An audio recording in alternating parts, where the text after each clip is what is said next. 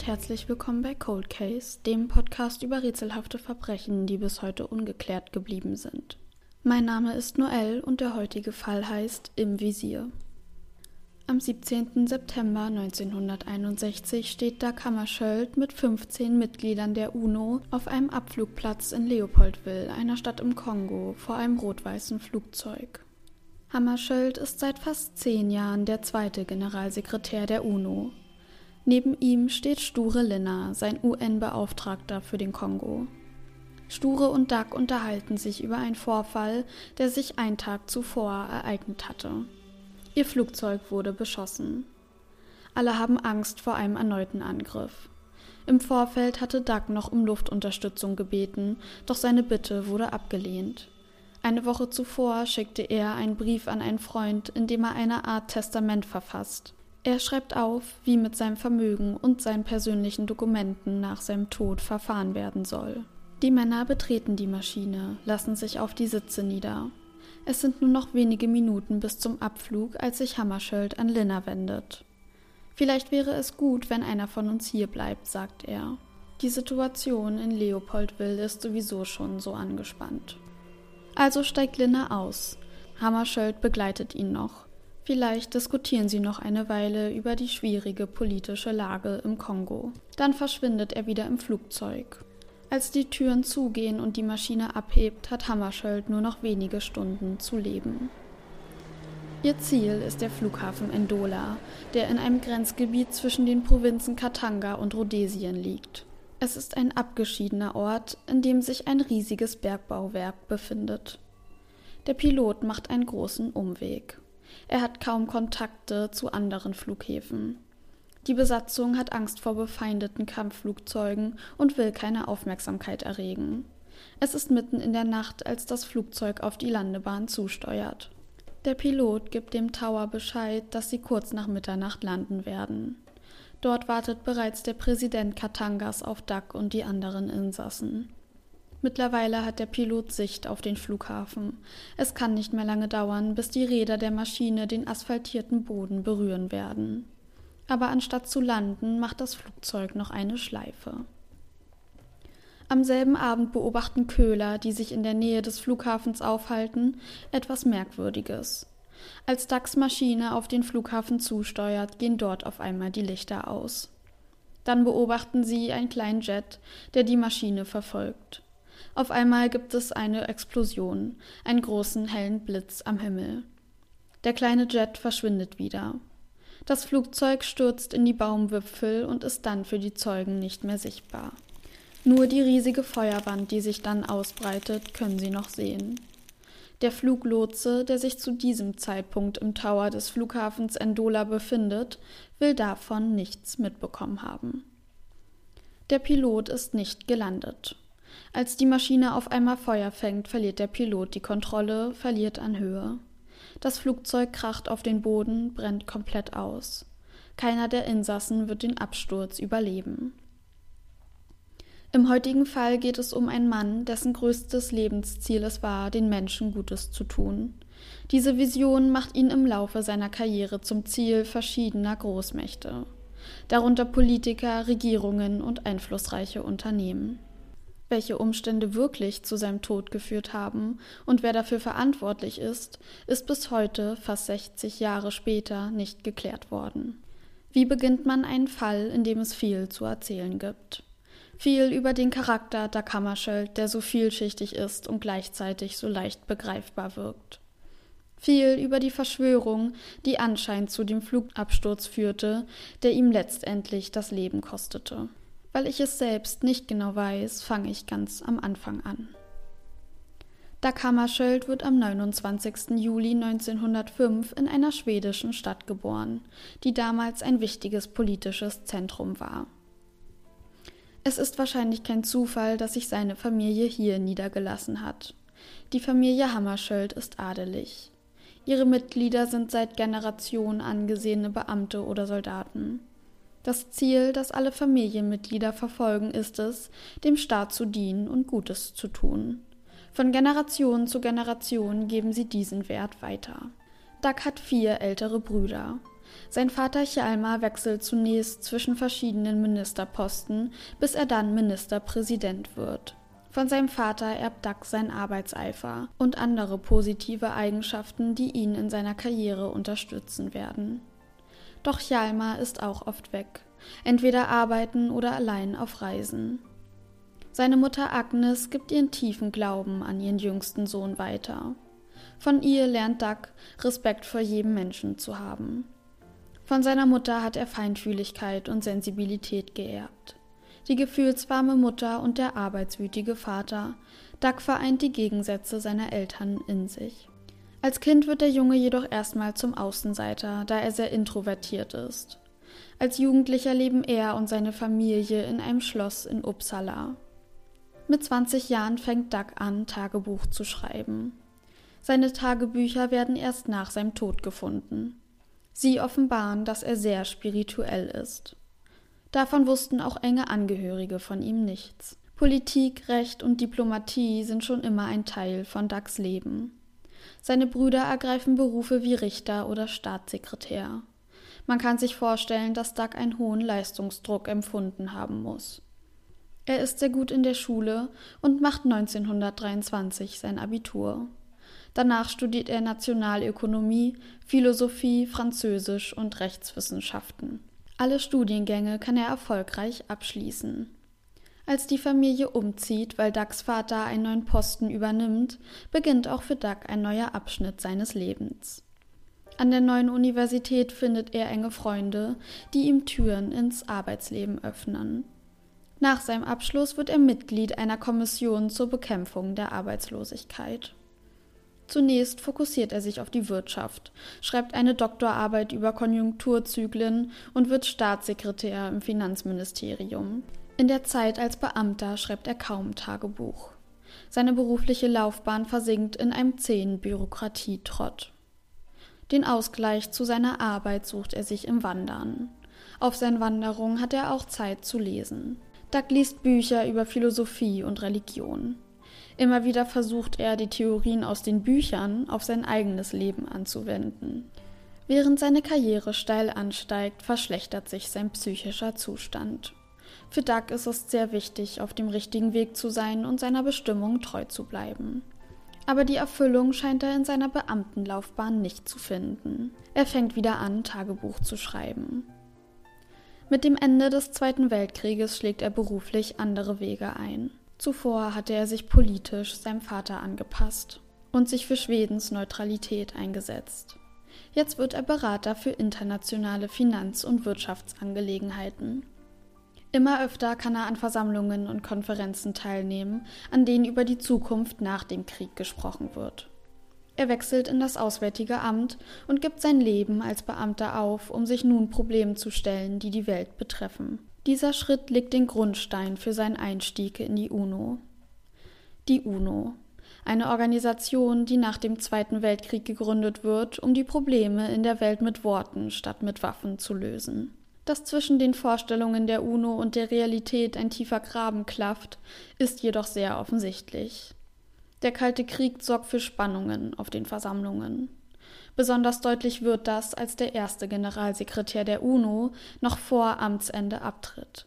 Trygve ein Norweger, hatte nur Gutes für die UNO geleistet, hatte Ordnung und Struktur in die neu gegründete Organisation gebracht. Doch mit seinen Entscheidungen hatte er sich auch mächtige Feinde gemacht. Im Koreakrieg schlägt er sich auf die Seite der Amerikaner. Die Sowjetunion wirft ihm deshalb Voreingenommenheit vor. Daraufhin blockieren sie alle seine Entscheidungen und lassen ihn wissen, dass sie ihn nicht mehr im Amt haben wollen. Lee muss einsehen, dass er nicht mehr weiterkommt. Also gibt er seinen Posten auf. Als das passiert, ist Doug schon regelmäßig in Kontakt mit der UNO. Er wurde zum Leiter der schwedischen Abgeordnetengruppe ernannt, die zu Konferenzen der Vereinten Nationen fährt und dort spricht. Unter seinen Kollegen ist er beliebt. Die Menschen um ihn herum schätzen seinen Charme und seine Redegewandtheit. Gleichzeitig gibt es viele, die ihn für langweilig und schwach halten. Dass er immer noch etwas menschenscheu ist, mag diese Vermutung bestätigen. Der Rücktritt des ersten Generalsekretärs beschäftigt Doug sehr. Mit einem Freund spricht er darüber, wer Nachfolger werden könnte. Warum meldest du dich nicht? schlägt er vor. Für Außenstehende liegt es vielleicht nahe, dass die Stelle zu ihm passen würde. Er ist ein guter Diplomat und hat eine erfolgreiche Laufbahn als Beamter hinter sich. Außerdem kennt er die UNO ja schon durch die Konferenzen, die er leitet. Aber hat Zweifel daran, dass er dieser Aufgabe gewachsen wäre.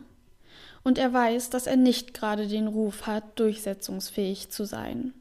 So jemanden würde man doch nicht zum Generalsekretär der wichtigsten Organisation der Welt machen.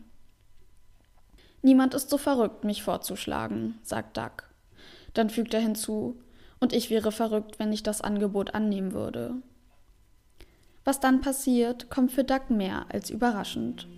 Auf einmal liegt da ein Schreiben für ihn auf seinem Schreibtisch. Vom Präsidenten des Sicherheitsrates der UNO. Die Mitglieder des Sicherheitsrates äußern die ernsthafte Hoffnung, dass sie der Ernennung zustimmen, wenn, wie sie hoffen und glauben, sie in Kürze von der Generalversammlung vorgenommen wird. Doug muss die Worte mehrmals lesen. Nicht, weil er sie nicht versteht, sondern weil er nicht glauben kann, was er da liest. Ein französischer Botschafter hatte ihn bei einer Versammlung als Nachfolger für Lee vorgeschlagen. Die Entscheidung steht schon so gut wie fest, sie hatten es bloß bis jetzt geheim gehalten. Die meisten Mitglieder waren dafür, Duck zum neuen Generalsekretär zu machen. Eigentlich hätten sie Duck bis zur offiziellen Abstimmung auch nicht über den Vorschlag informieren wollen, doch sie hatten Angst, er würde den Posten ablehnen, wenn sie ihn aus heiterem Himmel zum Generalsekretär machten. Die Worte in dem Text sind mit Nachdruck geschrieben. Der Präsident verdeutlicht nochmal, was für einen wichtigen Posten Duck da antreten wird. Es ist nicht so, dass Duck das nicht weiß, aber das Schreiben verunsichert ihn. Tausend Zweifel kommen in ihm auf. Die Entscheidung fällt ihm wirklich nicht leicht. Aber Duck weiß, dass ihn nichts so sehr erfüllt, wie für seinen Traum einer friedlichen Welt zu kämpfen. Wahrscheinlich ist es der Gedanke an diese Erfüllung, die ihn dazu bringt, das Angebot anzunehmen. Rational betrachtet ist es ganz einfach. In seiner Position als Generalsekretär könnte er für die Menschen viel mehr tun als jetzt. Duck ist nicht die erste Wahl für den Posten als Generalsekretär nicht einmal die zweite oder dritte. Dass sein Name fällt, ist den Umständen geschuldet, dass die großen Mächte der UNO sich einfach nicht auf einen Kandidaten einigen können. Klar ist, dass sie nicht noch einmal jemanden wie Trick Lee wollen, er war ihnen politisch zu aktiv. Im Kalten Krieg brauchen sie niemanden, der Partei ergriff. Für die Stelle schwebt ihnen jemand vor, der schwach und zurückhaltend ist. Jemand, der still ist und keinen Widerstand leistet. Kein Wunder also, dass irgendwann Ducks Name fällt. Er scheint genau der Typ Mensch zu sein, mit dem die UNO-Mitglieder den Posten besetzen wollen. Außerdem kommt er aus einem neutralen Land. Drei Tage bevor der Kammerschild die wichtigste Flugreise seines bisherigen Lebens antritt, findet die offizielle Abstimmung statt. Mit 57 von 59 Stimmen wird Duck zum Nachfolger von Trick Lee gewählt. 1953 landet ein Flugzeug in New York. Als sich die Tür öffnet, steigt Dag Hammarskjöld die Treppen herunter. Es fühlt sich immer noch etwas fremd für ihn an, wirklich hier zu sein. Ein älterer Herr begrüßt ihn. Es ist Trick für Lee, der Mann, dessen Posten er ab nun übernehmen wird. Die beiden geben sich die Hand. Hallo, Herr Hammarskjöld. Willkommen in New York und bei den Vereinten Nationen. Sie übernehmen hier den unmöglichsten Job der Erde. Da Kammerschölds Geschichte beginnt und endet sozusagen im Flugzeug. Zu Beginn der wichtigsten Reise seines Lebens fliegt er vielleicht mit einem mulmigen Gefühl im Bauch, ist aber trotzdem guter Dinge. Wahrscheinlich hat er sich bei seinem letzten Flug so ähnlich gefühlt. Doch im Gegensatz zum ersten wird er die Maschine nicht lebendig verlassen. Kurz nach seiner Landung gibt Doug seine erste Pressekonferenz in New York. Jeder ist auf den Menschen gespannt, der dort hinter dem Mikrofon auf dem Rednerpult steht. Die Wünsche, Hoffnungen, Anforderungen sind hoch. Doug atmet tief durch und spricht. Und den Zuschauern wird schnell klar, dass der Sicherheitsrat keinen schwachen Mann ausgewählt hat. Wahrscheinlich haben sie ihn sogar unterschätzt. Obwohl seine erste Rede kurz ist, macht Duck allen Anwesenden bewusst, dass er für die Werte der UNO einstehen wird. Er möchte die Menschenrechte weltweit durchsetzen, für bedrohte Staaten einstehen und sie beschützen. Als ihn Reporter nach seiner Vorgehensweise im Amt fragen, sagt er, er würde kompromisslos für seine Überzeugungen einstehen. Er beendet seine Ansprache mit folgenden Worten Das tiefste Gebet der Menschen bittet nicht um den Sieg, sondern um den Frieden. Als Generalsekretär hat Dag Hammarskjöld viele Aufgaben. Auf der einen Seite organisiert und verwaltet er die Organisation. Er besetzt offene Stellen, legt Aufgaben fest und klärt Probleme. Außerdem beschäftigt er sich mit den Finanzen der UNO und schreibt Gutachten und Berichte. Für seine Kollegen wird er schnell der erste Ansprechpartner bei Problemen. An seinem 40. Todestag wird der amtierende Generalsekretär der UNO Dag mit folgenden Worten ehren. Wenn man nach einer Lösung für ein Problem suche, müsse man sich immer fragen, wie hätte Hammarskjöld gehandelt. Die wohl wichtigste Aufgabe ist es aber, auf Krisen in der Welt aufmerksam zu machen. Als Repräsentant der UNO fliegt er in verfeindete Staaten und versucht dort zu vermitteln. Am Anfang gelingt ihm das ganz gut. Im Koreakrieg bewirkt Dak die Freilassung von amerikanischen Soldaten in China. Sein Einsatz überzeugt auch viele Skeptiker von ihm. Nur ein Jahr später wird er auf seine bisher härteste Probe gestellt. In Ägypten stehen sich die Mächte der UNO in einem festgefahrenen Konflikt gegenüber. Die Sowjetunion kündigt an, Frankreich und England mit Atombomben anzugreifen. Duck formt in kürzester Zeit eine Gruppe von Soldaten aus aller Welt, die als Friedenstruppe auftritt. Weil sie unter dem Kommando der UNO stehen, sind sie eine neutrale Kraft. Es sind die Blauhelme, die bis heute noch aktiv sind. Ihr Einsatz kann die Situation beruhigen. Im Jahr 1960 wird Doug in einen Konflikt verwickelt, den er nicht lösen kann. Letztendlich wird er ihm zum Opfer fallen. Es ist die Kongo-Krise. Der Kongo war vor dem Zweiten Weltkrieg eine belgische Kolonie. Das Land ist voller Ressourcen und deshalb hart umkämpft. Europa hat stark von den Rohstoffen profitiert, die es Afrika geraubt hat. Während dem Krieg bricht das Kolonialsystem zusammen, weil die Kolonien einfach zu teuer werden. Die Europäer hatten lang versucht, die schwarze Bevölkerung zu unterdrücken, haben dafür gesorgt, dass einzelne Staaten voneinander abgeschottet waren. Aber als die Wirtschaft nach dem Krieg wieder wächst, werden neue Arbeitskräfte gebraucht. Jetzt haben die Belgier keine andere Wahl, als die schwarze Bevölkerung im Kongo auszubilden. Gleichzeitig werden immer mehr afrikanische Kolonien aufgegeben, sodass sich die Staaten jetzt untereinander austauschen können. Im Kongo entsteht eine Elite, die die schrecklichen Zustände im Land öffentlich macht. Das Bewusstsein darüber verbreitet sich wie ein Lauffeuer. Rufe nach Befreiung werden lauter. Unabhängigkeit wird gefordert. Und es funktioniert. Die Belgier ziehen sich zurück, überlassen dem Kongo sich selbst. Zu diesem Zeitpunkt hat Duck bereits mindestens 21 Gebiete in Afrika bereist. Er hatte eine Vision für die ehemaligen Kolonien. Er wollte den Menschen ein Leben schenken, das nicht von Armut und Hungersnot geprägt war und in dem sie Zugang zu Bildung hatten. Er gibt eine offizielle Erklärung ab, in der er verspricht, die entkolonialisierten Länder zu unterstützen. Damit stößt er in vielen Kreisen nicht auf Zustimmung.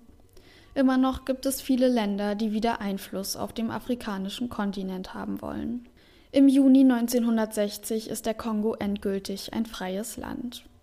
Zuerst versuchen die Revolutionisten eine Regierung zu bilden. Das Problem, die Weltanschauungen sind zu verschieden. Aus der Revolution wird ein Bürgerkrieg. Das Land stürzt erneut ins Chaos.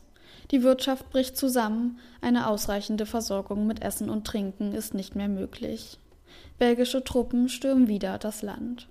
Daraufhin schicken kongolesische Abgeordnete einen Hilferuf an die UNO. Als dieser DAG erreicht, schickt er innerhalb weniger Tage fast 20.000 Blauhelme ins Land. Sein Ziel ist es, den Kongo in seiner Unabhängigkeit zu fördern und dafür zu sorgen, dass sich andere Staaten aus dem Konflikt raushalten. Die meisten belgischen Soldaten werden von den Blauhelmen abgelöst. Die restlichen Truppen werden auf Dag Hammarskjölds Anordnung abgezogen. Das kann die Situation im Kongo etwas beruhigen. Der einzige Standort, den die Belgier im Kongo noch haben, ist die Region Katanga. In Katanga herrscht immer noch Ausnahmezustand. Die Provinz ist im Konflikt mit dem Rest Kongos, weil sie sich unabhängig machen will. Duck fliegt in besagtes Gebiet, um sich ein Bild von der Lage zu machen. Er schafft es, mit dem Anführer der Aufständigen zu verhandeln. Der Plan, die UNO würde sich nicht in die Angelegenheiten Katangas einmischen, im Gegenzug würde die Anwesenheit der Blauhelme akzeptiert. Im Januar 1961 wird ein kongolesischer Premierminister gefangen genommen und nach Katanga verschleppt. Verantwortlich dafür ist ein Rivale, der von der amerikanischen Regierung unterstützt wird. Schließlich wird der Premierminister umgebracht. An einer anderen Stelle im Land werden UNO-Soldaten von Revolutionisten ausgezogen, durch eine Gasse von Menschen getrieben und nach und nach erschossen.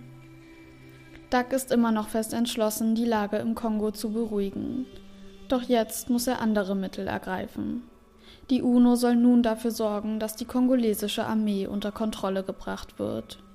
Man dürfe auch Gewalt anwenden, um Schlimmeres zu verhindern. Mittlerweile ist der Kongo in vier Teile geteilt. Jeder der vier Abschnitte hat eine eigene Hauptstadt, eine eigene Regierung und eine eigene Armee. Viele UNO-Staaten unterstützen eine der Regierungen. Dass DAC sich so stark in die Kongo-Krise einmischt, ist vielen Mitgliedern der UNO ein Dorn im Auge. Jeder von ihnen hat eigene Interessen, die sie verfolgen. Sie schlagen zum Beispiel Gewinne aus Waffenexporten oder bauen weiterhin Rohstoffe ab. Manche unterstützen Putsche, um eine Regierung im Kongo zu bilden, die unter ihrem Einfluss steht. Zwischen all dem steht Dag Hammarskjöld. Er ist zu der Zeit eine polarisierende Person, der mit seinen Friedensverhandlungen eine Gefahr für die Ziele vieler UNO-Mitglieder darstellt. Aus den Reihen der UNO kommt die Forderung, er solle sein Amt abtreten. Eigentlich möchte Dag nicht als Generalsekretär weiterarbeiten, wenn es so viele Stimmen gibt, die ihn nicht unterstützen. Aber er ist sich auch sicher, dass nach seinem Rücktritt noch mehr Chaos herrschen würde. Er würde den Kongo in einer schweren Krise alleine lassen. Deshalb trifft Duck eine Entscheidung. Seine Verantwortung gegenüber den ehemaligen Kolonien ist viel zu groß, als dass er jetzt abtreten könnte. Er will den Konflikt im Kongo lösen, will nicht, dass Afrika ein Spielball von internationalen Interessen wird, den sich die Staaten hin und her reichen. Und dafür muss er im Amt bleiben. Der minutenlange Applaus und die Standing Ovations der anderen Abgeordneten bestätigen ihn, als er in einer Sitzung der Generalversammlung seinen Beschluss verkündet. Mittlerweile ist es September. Doug muss sich mit dem Präsidenten Katangas treffen, der sich zurzeit in Endola aufhält. In der Nacht zum 18. September 1961 stürzt Dougs Maschine ab. Er wird den Absturz nicht überleben. Erst am nächsten Tag werden die Trümmer der Maschine gefunden. Alles ist schwarz und verkohlt. Ein Insasse ist beim Fund zwar noch am Leben, stirbt aber später an den Verletzungen. Die Sucharbeiten sind viel zu spät eingeleitet worden. Als DAX Maschine nicht landete, obwohl sich der Pilot angekündigt hatte, schloss der Flughafenleiter den Tower und ging nach Hause. Er sagte aus, er habe gedacht, die Maschine wäre umgedreht und zurückgeflogen. Die Notizen des anwesenden Fluglotsen werden vernichtet. Zwei Tage später schreibt er sie neu. Die Flugteile werden zunächst eingelagert. Ein Jahr später dann auf dem Gelände vergraben. Merkwürdig ist auch, dass keine Bilder vom Tatort existieren. Bevor die ersten Aufnahmen gemacht werden, wird die Absturzstelle bereits untersucht. Auf Fotos liegt da Kammerschells Leiche auf einer Liege. Sein Kopf ist zwar blutverschmiert und seine Kleidung dreckig, doch er ist gut erkennbar. Im Gegensatz zu den anderen Insassen ist er nahezu unversehrt. Die restlichen Besatzungsmitglieder sind aufgrund der schweren Verbrennungen kaum noch zu identifizieren. Außerdem steckt eine Spielkarte in seinem Kragen. Ein Zeuge wird später sagen, es sei das Pik Ass, die Todeskarte. Duck hatte ein Buch auf seinem Flug dabei zwischen den Seiten findet man später einen Zettel, auf dem der Eid niedergeschrieben ist, den jeder Generalsekretär bei Amtsantritt leisten muss. Weltweit reagieren Politiker und Privatpersonen auf den tragischen Tod des zweiten Generalsekretärs. Nach und nach werden auch Stimmen laut, die vermuten, es handele sich nicht um einen Unfall. Die UNO beginnt sofort mit den Ermittlungen. Am Anfang wird der Pilot für den Absturz verantwortlich gemacht. Er soll den Höhenmesser nicht richtig abgelesen haben, sei deshalb in die Baumwipfel geflogen und abgestürzt. So die Theorie von rhodesischen Ermittlern. Bei der Untersuchung einiger Cockpit-Teile kann ausgeschlossen werden, dass ein technischer Defekt vorlag oder jemand die Maschine manipulierte. Im ersten Bericht, den die UNO über den Absturz schreibt, wird ebenfalls das Szenario eines Abschusses erwähnt. Es sei, genauso wie menschliches Versagen, nicht auszuschließen. Die beiden Theorien, die einen Abschuss von Doug Hammarskjölds Maschine belegen wollen, sind an Grausamkeit kaum zu übertreffen. Sie werden gestützt von den Aussagen der Köhler, die das brennende Flugzeug in der Nacht beobachtet haben. Allerdings gelten ihre Berichte damals als unglaubwürdig, aufgrund der Hautfarbe der Zeugen. Viele haben anfangs auch Angst auszusagen. Manche werden angehalten, gar nicht erst zu sprechen. Die erste Theorie macht einen belgischen Söldnerpiloten für den Absturz verantwortlich. Sein Deckname sei Lone Ranger. Er hatte den Auftrag durchgeführt, ohne zu wissen, wer sich in der Maschine befand. Schon zuvor habe er andere Flugzeuge der UNO angegriffen. Um wen genau es sich dabei handelt, ist nicht ganz geklärt. Es gibt Tonbandaufnahmen, auf denen ein Mann einem französischen Botschafter erzählt, dass er Lone Ranger sei. Aber der Mann ist Alkoholiker und Angehörige sagen aus, dass er nicht in der Lage dazu war, ein Flugzeug zu fliegen. Nach seinem Geständnis ist er unauffindbar. Ein ehemaliges US Air Force-Mitglied sagt in einer Dokumentation über den Fall aus, dass der Abschuss aufgezeichnet wurde. Er hatte damals auf einer Abhörstation gearbeitet. Kurz bevor es zu dem Absturz kam, informierte ihn sein Vorgesetzter, es würde gleich etwas Großes passieren. Daraufhin habe er mitangehört, wie Lone Ranger den Abschuss über Funk beschrieb. Als die Ermittler der UNO die Tonbandaufnahmen bei der amerikanischen Regierung anfragen, bekommen sie folgende Antwort. Es gebe Aufnahmen, die zu den Daten des Absturzes passen würden. Herausgeben würden sie sie aber nicht, weil das die nationale Sicherheit gefährden könnte. In wessen Auftrag der Söldnerpilot handelte, ist ebenfalls ein Rätsel. Kurz nach Ducks Tod schreibt ein UNO-Repräsentant ein Theaterstück über Hammarskjölds Ermordung. In diesem wird er Opfer eines Auftragsmordes, der von einem britischen Bergwerkkonzern eingeleitet wird. In Katanga gab es tatsächlich einen belgischen Bergwerkkonzern, der wohl ziemlich viel Macht über die Region hatte. Die zweite Theorie greift die Thematik eines Auftragsmordes ebenfalls auf. In den 90er Jahren gelangen Dokumente eines fragwürdigen südafrikanischen Institutes an die Öffentlichkeit. Darin wird ein Plan zur Ermordung der Kammerschölz beschrieben. Verwickelt darin sind die CIA und der britische Geheimdienst. Unter dem Codenamen Operation Celeste soll jemand eine Bombe in der Maschine platzieren. Die soll dann direkt nach dem Start des Flugzeugs explodieren. Das Material für die Bombe kommt von einem britischen Bergwerkkonzern in Katanga. Die Tatsache, dass die Maschine vor dem Abflug längere Zeit unbewacht war, unterstützt diesen Plan. Wir wissen aber, dass Ducks Flugzeug nicht direkt beim Start in Flammen aufging, sondern erst kurz vor der Landung. Dass das Institut trotzdem in Verbindung mit dem Absturz steht, geht aus der Biografie hervor, die dessen Gründer schreibt.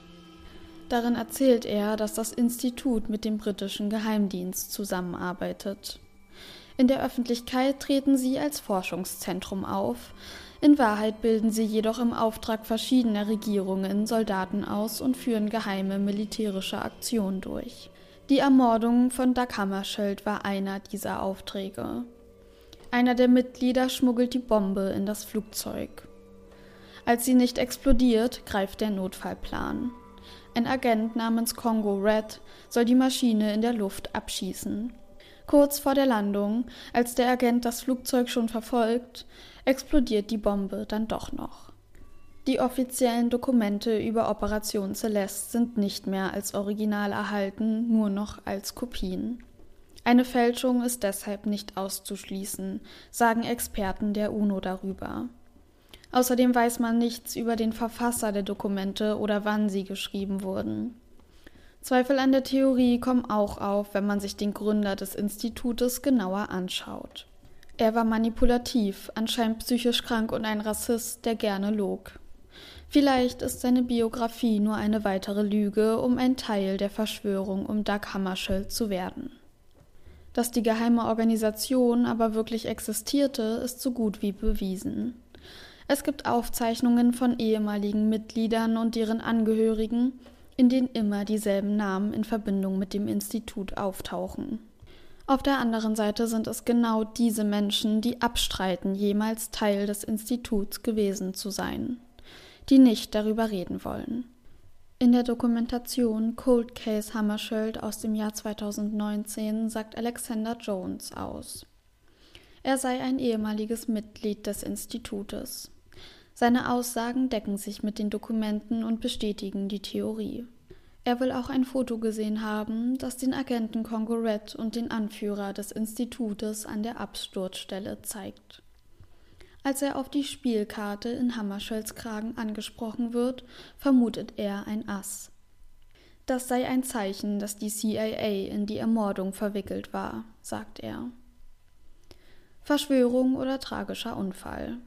Es ist wohl jedem selbst überlassen, wie er die Aussagen und Indizien in dem Fall bewerten will. Ermittelt wird heute immer noch auf Seiten der UNO.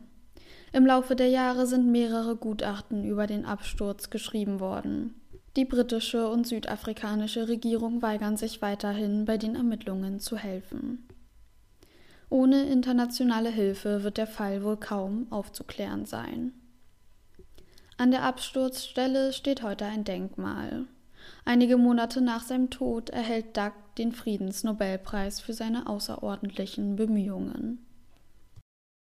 Ja, und damit sage ich Hallo und herzlich willkommen zur ersten Folge die euch hoffentlich gefallen hat. Ich weiß, es war ein ganz schöner, eine ganz schöne Bombe, weil ähm, in den Fall super viele Dinge reinspielen. Also einmal politisch, dann geschichtlich, persönlich, ganz viele Dinge auf einmal. Ich habe den Text für die Folge auch dreimal umgeschrieben, glaube ich, einfach weil ich immer nie genau wusste, was ich reinnehmen soll, was ich rauslassen soll, weil ich zu jedem einzelnen Aspekt so viele interessante Sachen gefunden habe. Ja, dass es mir echt richtig schwer gefallen ist, da auszusortieren.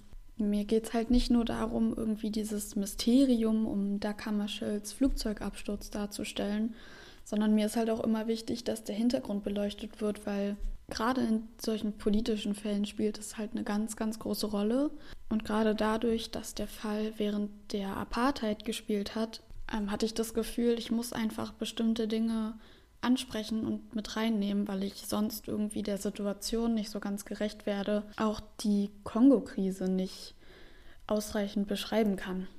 Weil es handelt sich ja da nicht nur darum, dass Kolonien fallen gelassen werden, und dass sich die Menschen im Kongo gegenseitig bekämpft haben, sondern da ist ja eine Geschichte dahinter, die zu dieser Krise geführt hat. Und genau, deshalb war es mir wichtig, das wenigstens ganz kurz mal anzuschneiden. Das, was damals während der Kolonialisierung passiert ist, ist unfassbar schrecklich und ich glaube, das muss ich hier nicht extra betonen, dass viele Europäer sich unfassbar grausam gegenüber der Bevölkerung Afrikas verhalten haben. Und dass die Zeit damals wirklich, wirklich schlimm war für die meisten Menschen.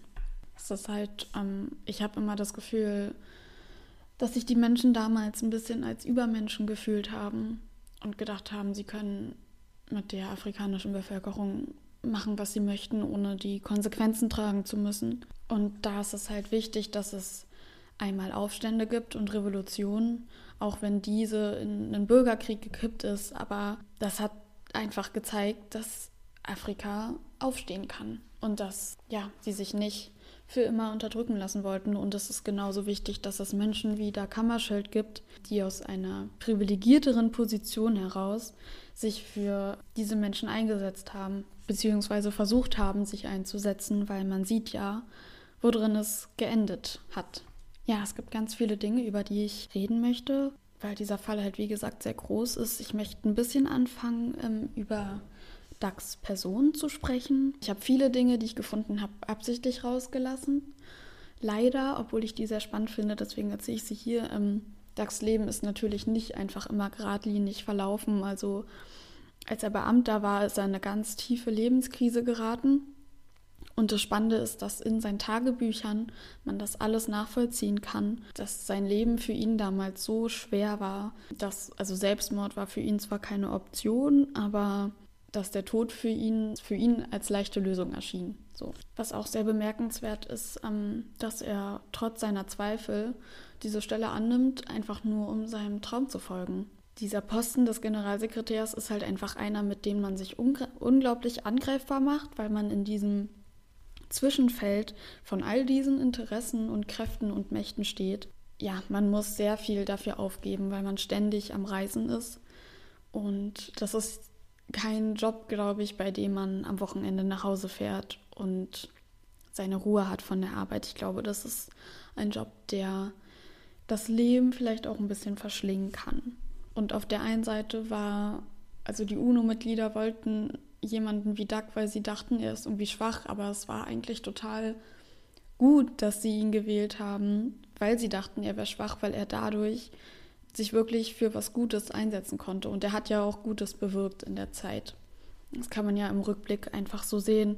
Auch wenn es natürlich, auch wenn die UNO natürlich keine nur rein positive Organisation ist und äh, wahrscheinlich auch Dag Hammarskjöld ja einige Kontroversen in seinem Leben zu bieten hatte, ja, ist es glaube ich dann noch sehr gut, dass er dieses Amt bekommen hat und in seiner äh, Amtszeit so viel geschafft hat. Warum habe ich den Fall genommen? Es liegt auf der einen Seite daran, dass ich den super spannend finde. Ich mag Fälle, in denen, in denen so große Mächte verwickelt sind, in denen Dinge im Schatten liegen und also deshalb habe ich mir, also mache ich in meinem Podcast auch unaufgeklärte Fälle, weil ich diese Rätsel, die sich um manche Dinge ranken, einfach super spannend finde. So viel zur Fallauswahl. Und ich habe den Fall in keinen anderen Podcast gefunden. Das war für mich auch ein ausschlaggebender Punkt, den zumindest als erste Folge zu nehmen. Ja, dann sprechen wir jetzt über den Absturz, über das, worum es geht. Es gibt ja die zwei Absturztheorien, die so in eine ähnliche Richtung gehen. Entweder Lone Ranger oder Congo Red, beziehungsweise diese Bombe. Als Quelle für die zweite Theorie hat mir hauptsächlich die Dokumentation gedient, die ich erwähnt habe. Die ist tatsächlich sehr gut, finde ich. Also die geht fast, nee, mehr als zwei Stunden, ähm, ist von einem schwedischen Filmemacher und äh, beleuchtet den Fall halt von super vielen Seiten, was man sich bewusst sein muss, wenn man die schauen möchte. Ich würde die empfehlen, aber ich würde sie nicht empf empfehlen, wenn man sich nur über der Kammerschild informieren möchte, weil im Laufe dieser Dokumentation kommt eben ans Licht, dass es diese, dieses Institut, von dem ich in der zweiten Theorie erzählt habe, dass es das gegeben hat, das wird halt sozusagen entdeckt. Und ähm, die Dokumentation driftet dann ab dem ersten Teil, in dem es noch um Hammarskjöld geht, immer mehr in die Richtung dieser Organisation und deckt auf, was in dem Namen dieses Institutes alles passiert und gemacht wurde. Weshalb das eigentlich hauptsächlich am Anfang und am Ende nur um Hammarskjöld geht.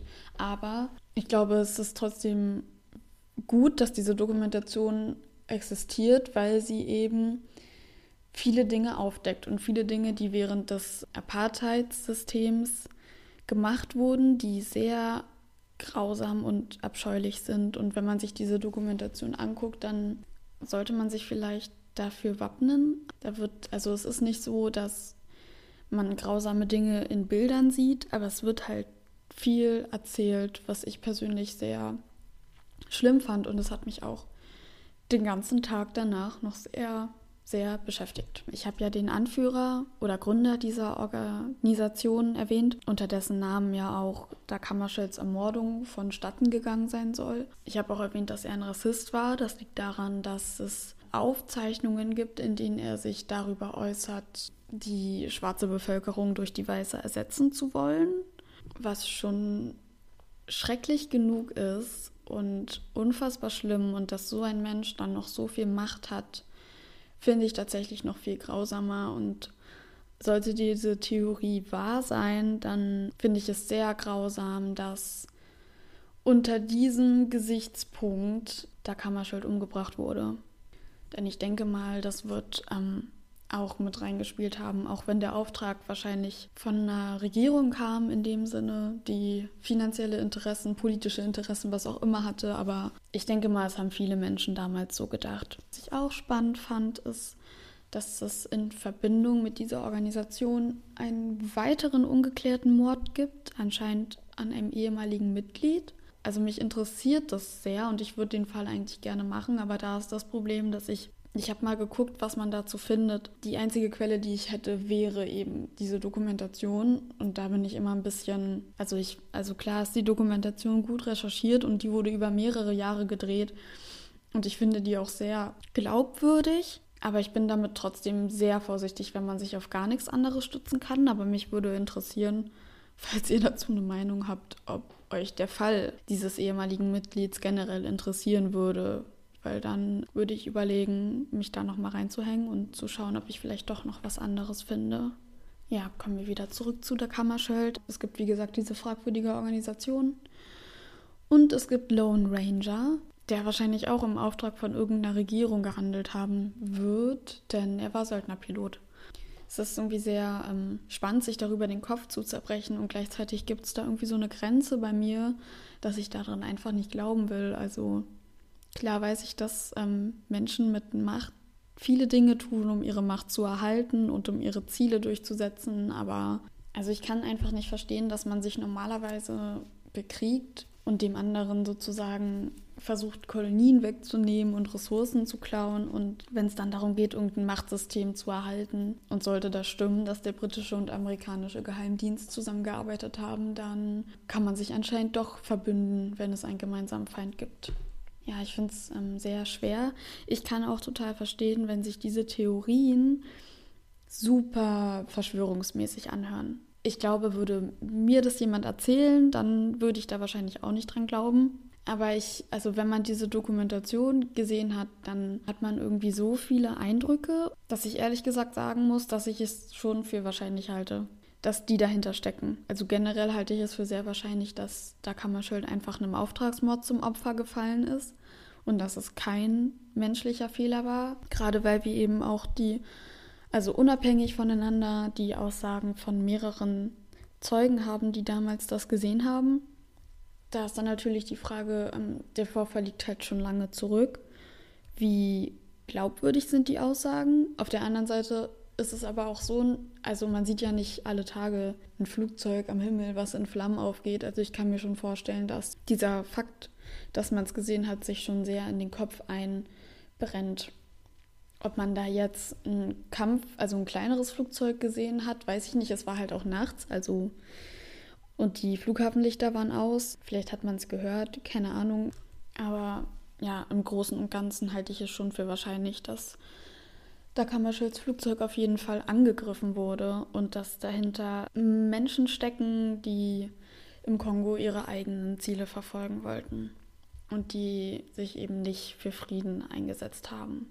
Und ich finde das sehr, ich kann es einfach nicht anders sagen, aber ich finde es so, ich finde es einfach so schlimm und ich kann es einfach nicht verstehen. Und das, ja, keine Ahnung, ich weiß auch nicht mehr, was ich dazu sagen soll, aber es bringt mich immer an, an den Rande der Verzweiflung, da irgendwie drüber zu sprechen und mir da gleichzeitig Gedanken drüber zu machen, was da im Hintergrund vielleicht alles abgelaufen ist. Ähm, möchte man sich einfach nicht vorstellen, dass Menschen zu sowas fähig sind und in der Lage dazu sind, einen ganzen Kontinent wegen ihren eigenen Interessen auszubeuten und auszurauben und zu versklaven. Also falls ihr die Dokumentation auch schauen wollt, dann seid auf jeden Fall dafür gewappnet, so eine Momente zu haben, wo man einfach nur die Hände an den Kopf schlägt und sich denkt, warum? Auf der anderen Seite muss man natürlich auch sagen, dass es sehr viele Menschen gibt, die bestreiten, dass damals sowas passiert ist. Wenn man dieser Theorie, dieser Verschwörung glauben möchte, dann ist es natürlich klar, dass die Menschen schweigen. Ich kann mir ehrlich gesagt auch vorstellen, dass sich viele Menschen vielleicht auch vielleicht auch einfach Teil von so einer Verschwörung sein wollen. Sollte irgendwie rauskommen, dass das alles nicht stimmt dass vielleicht falsche Fährten gelegt wurden, um was zu vertuschen. Es gibt ja auch oft Fälle, in denen, wenn ein Kriminalfall bekannt wird, sich Menschen melden, die was gesehen haben wollen oder Täter sein wollen und am Ende kommt raus, dass es gar nicht so war. Und ich denke mal, in dem Fall wird es bestimmt auch Menschen geben, die Aussagen gemacht haben aus diesem Antrieb heraus, dass sie Teil davon sein wollen. Ich kann jetzt eben nur nicht bewerten, welche, aber alles, was ich in dem Text erzählt habe, halte ich persönlich schon für glaubwürdig. Natürlich immer mit einem gewissen kritischen Gegenpunkt und einer kritischen Gegenseite, aber das Einzige, woran ich eben nicht wirklich glaube, ist diese Theorie, dass es sich um menschliches Versagen handelt, weil es einfach nicht viele Dinge gibt, an denen man das nachweisen kann und sehr viele Aussagen, die das Gegenteil beweisen. Es wird halt nun mal in vielen Berichten erwähnt, dass es möglich ist. Und ich finde, man sollte, also klar macht es Spaß, an diese Verschwörungen zu glauben und sich da rein, also Spaß jetzt nicht, aber es ist spannend, sich in diese Verschwörungen reinzudenken und äh, zu gucken, wo das Ganze hinführt, wenn man das Experiment sozusagen weiterdenkt. Aber man sollte sich immer noch bewusst sein, dass es vielleicht auch nicht so sein kann. Und deshalb finde ich, ist es immer wichtig, auch so eine Seiten ähm, zu haben. Und es ist nun mal so, dass in Ermittlungsberichten diese Tatsache näher beschrieben wurde. Deshalb wäre es einfach falsch, das rauszulassen. Ja, wenn ihr euch mit dem Fall noch weiter beschäftigen wollt, wie gesagt, ich kann euch die Dokumentation ans Herz legen. Jetzt nicht unbedingt wegen der Person da Kammerschild und wie sie da behandelt wird, sondern um mehr über diese Geheimorganisation zu erfahren, die wohl dahinter stecken soll. Es gibt aus dem WDR die Dokumentation Nachtflug. Da wird sehr viel über Dag Hammarskjöld erzählt und wie der Name schon sagt, über den Flugunfall. Die fand ich auch sehr gut und da sagt, soweit ich mich richtig erinnere, auch jemand aus, der mit ihm im Flugzeug gesessen hat. Und von Seiten der UNO aus kann man die Gutachten auf jeden Fall nachlesen und man kann sich belesen, auf welchem Stand die Ermittlungen sind. Also vielleicht, falls euch das interessiert, äh, könnt ihr da nochmal reinschauen. Falls ihr euch für die Person da Kammerschild interessiert, es gibt sehr viele Bücher über ihn und es gibt auch sehr viele Bücher über seine Tagebücher, was auch total spannend ist, weil man ihn irgendwie von so einer ganz anderen, also sehr sensiblen Seite kennenlernt. Ich glaube, ich bin jetzt soweit durch mit allem. Also mir fällt jetzt nichts weiter ein, was ich noch sagen könnte. Die nächsten Fälle werden ein bisschen kürzer und nicht so schwer hoffentlich, also ein bisschen leichter vielleicht zu fassen, aber ich hoffe, euch hat der Fall trotzdem gefallen und mich würde total interessieren, was ihr darüber denkt. Dann hoffe ich, dass wir uns in zwei Wochen wieder hören und lasst mir gerne Feedback, Kritik, alles mögliche Meinungen da. Darüber freue ich mich immer sehr über Instagram oder E-Mail oder in den Bewertungen. Und dann sage ich auf Wiedersehen und wir hören uns in zwei Wochen.